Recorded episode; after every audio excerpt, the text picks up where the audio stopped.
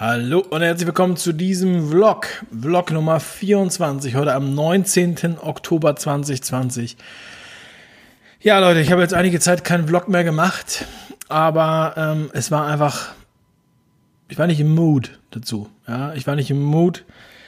Aber dafür habe ich heute wieder meine DDR-Tasse dabei für alle Fans dieser Tasse. Prost erstmal.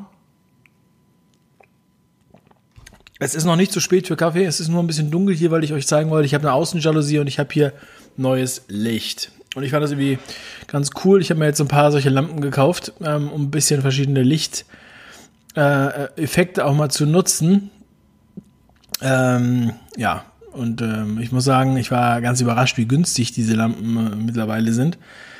Es fing eigentlich damit an, dass mein Sohn äh, eine neue Lampe brauchte. Wir haben, ich habe auch Filmscheinwerfer, ne? Und äh, die sind ja auch mit mit mit äh, Quecksilber.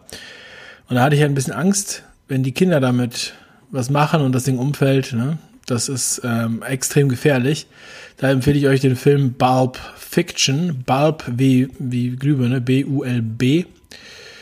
Ähm, äh, sensationeller Film, der auch zeigt, wie äh, damals dieses Glühbirnenverbot durchgeführt wurde und von wem.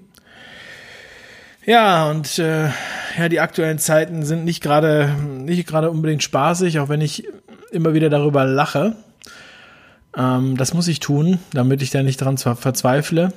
Mich kontaktieren viele, die wirklich auch verzweifelt sind. Und ich kann euch sagen, ähm, ich kann das natürlich nachvollziehen. Ja ich bin heute Morgen durch die Straßen gelaufen, als ich meinen Sohn zum Kindergarten gebracht habe und habe nur gedacht, es ist so schön.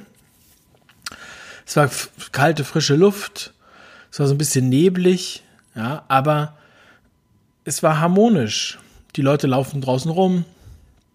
Im Kindergarten, da hat man sowieso immer was zu tun, dass die Kinder da was lernen, sich weiterentwickeln, was spielen und so weiter, mit Matsch spielen, Kastanien einpflanzen, Kastanien sammeln. Ihr wisst, was ich meine. Ja? Ähm, oder sei es einfach nur, dass die Kinder immer in Pfützen springen, wie sie es lieben. Sie lieben gerne in Pfützen zu springen. So. Was ich damit sagen will, ist, Corona ist nicht da.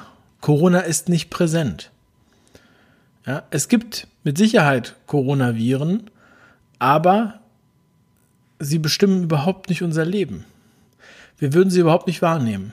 Niemand ist krank, keiner stirbt in unserem persönlichen Umfeld, aber medial wird es so dargestellt, als würde ständig irgendwo jemand umkippen, als würde ständig irgendwo jemand fehlen.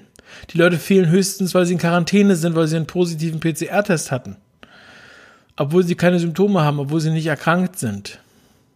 Vielleicht erkranken die Leute, wenn man ihnen sagt, du bist positiv weil das dann der Nocebo-Effekt ist, wo man sich die Krankheit dann einbildet.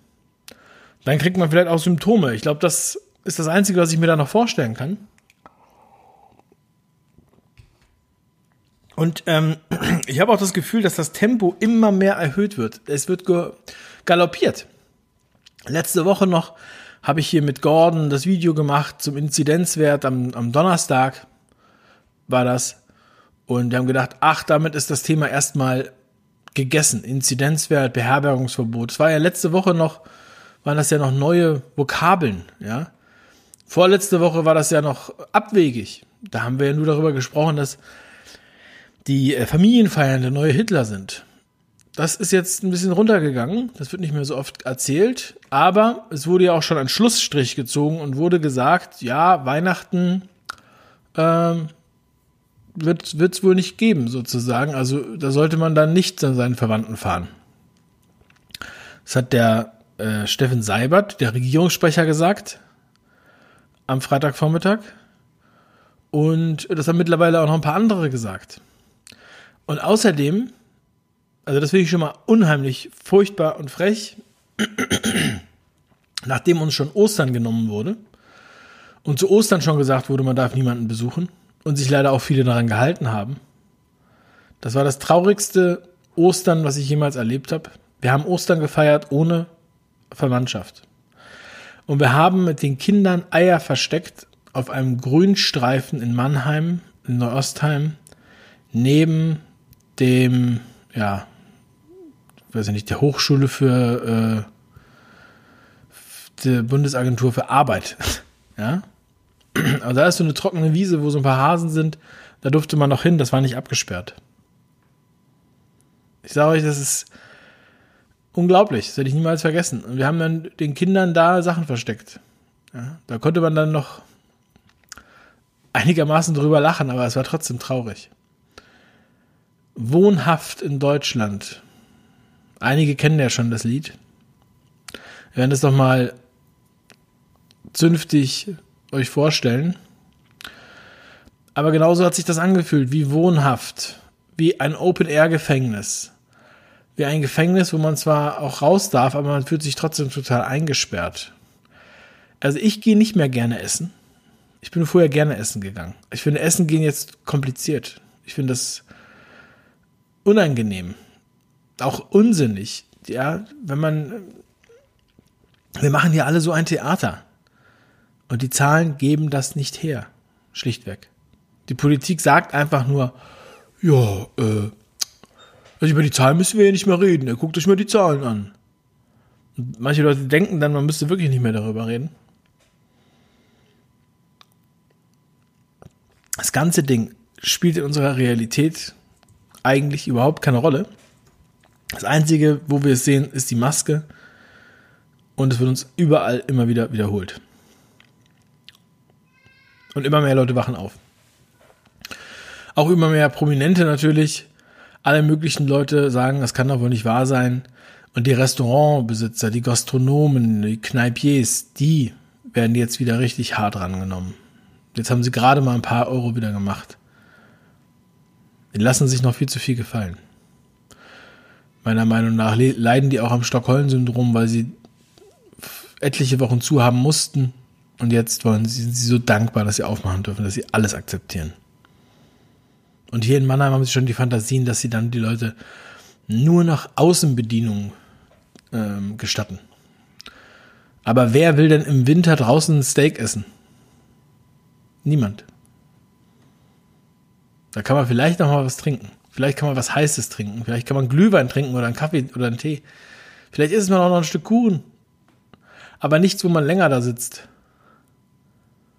Ich will mich nicht warm anziehen mit Handschuhen, Mütze, Schal dann esse ich da ein Steak. Also ich weiß nicht, ob das das neue Normal wird, aber finde ich jetzt nicht so gemütlich. Ne? Und kaltes Steak schmeckt auch nicht so gut. Aber das sind die Sachen, in der wir, das ist die Realität, in der wir uns hier bewegen. Das ist das, was uns hier die ganze Zeit angeboten wird. Das ist echt unglaublich. Wie lange die Leute das noch akzeptieren. Wie lange sie denken, es wäre sinnvoll oder was auch immer die denken. Ich weiß gar nicht, was sie denken. Und ich habe ja schon gesagt, ich lebe ja sozusagen in einer Parallelgesellschaft. Und das ist das, was mich dann noch am meisten äh, stärkt dabei. Ich habe vorhin mit einem Fotografen telefoniert. Ähm, der hat irgendwie niemanden in seinem Umfeld. Er hat zwei Kinder und auch, und ähm, dann wurde sein Kind eingeladen auf den Kindergeburtstag und die Mutter des feiernden Kindes hat dann vorgeschlagen, dass sie, dass sie das kohortenmäßig trennen. Sie wollten die Kinder trennen und dann sozusagen zwei Gruppen oder so Geburtstag feiern lassen.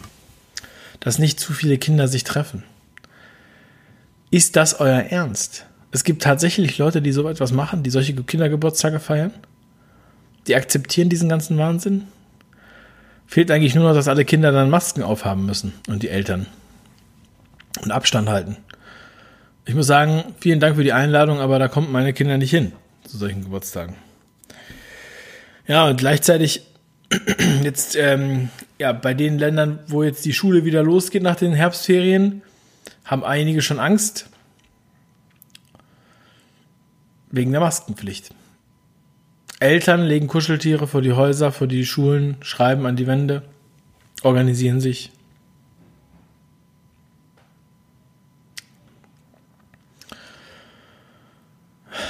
Ich habe einen Aufruf gesehen, man soll sich an seinen Landrat oder seinen Bürgermeister wenden und, ähm, und dort vor Ort demonstrieren oder mit denen sprechen. Briefe schreiben, E-Mail schreiben. Fax schreiben und den Unmut äußern. Es gibt sogar Landkreise, die freiwillig die Dauermaske einführen, ohne dass der Inzidenzwert überhaupt erreicht ist.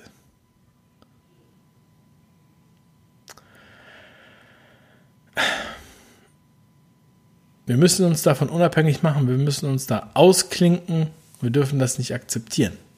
Ein Vater erzählte mir, er darf jetzt nicht mehr zum Fußballspiel bei den Kindern, bei seinen Kindern, bei seinem siebenjährigen Sohn, glaube ich, darf er nicht mehr am Rand stehen und jubeln.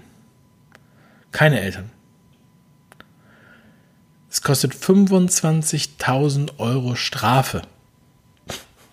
Ich habe gleich gesagt, oh, wieso denn nicht 100.000 Euro? Ja, also so ein Unsinn, so einen Wahnsinn. Alle Eltern müssten sich damit an den Rand stellen. Genau dagegen sein, gegen diesen Quatsch. Wieso darf man denn im Freien nicht mehr am Fußballfeld stehen? Da fährt man eine halbe Stunde zum Auswärtsspiel und dann steht man, sitzt man auf dem Parkplatz, wartet im Parkplatz, bis die Kinder wieder rauskommen nach anderthalb Stunden. Das kann auch keiner ernsthaft vorschlagen. Das können auch nur Leute vorschlagen, die keine Ahnung haben vom Leben und von Kindern und vom Fußball. Oder einfach nur Sadisten. Einfach nur Leute, die es geil finden, wenn sie anderen auf, vorschreiben dürfen, was sie dann machen müssen. Aber ich glaube, das ist das Einzige, was hier, was die, was die antreibt. Ey. Unfassbar. Tja. Aber wir machen weiter. Wir gehen weiter.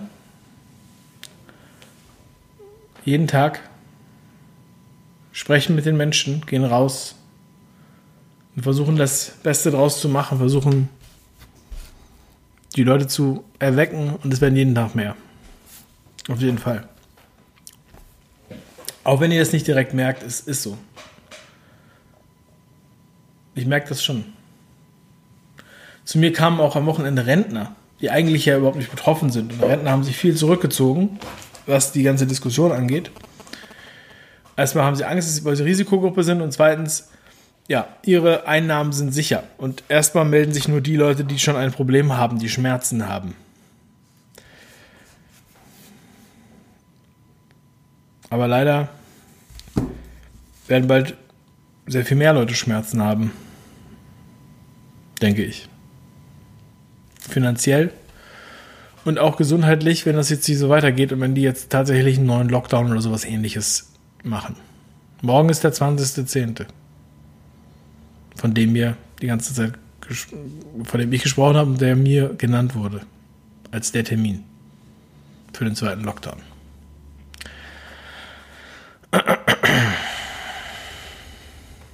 Ich kann nur hoffen, dass das jetzt äh,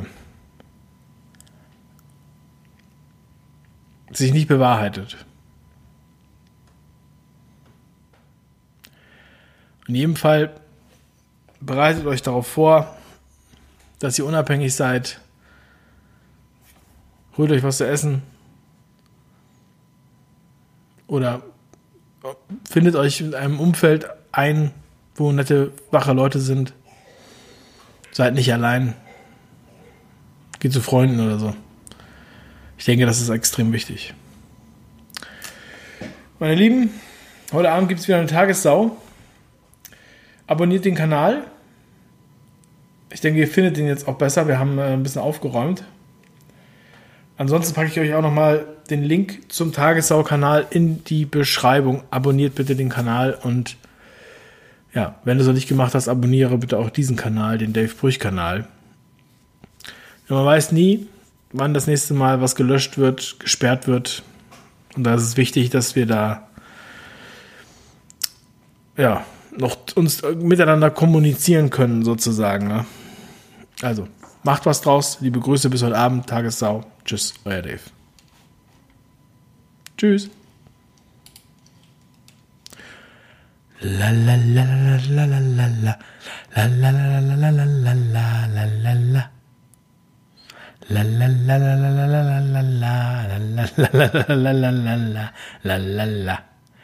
Klick auf das Schwein. Tut es.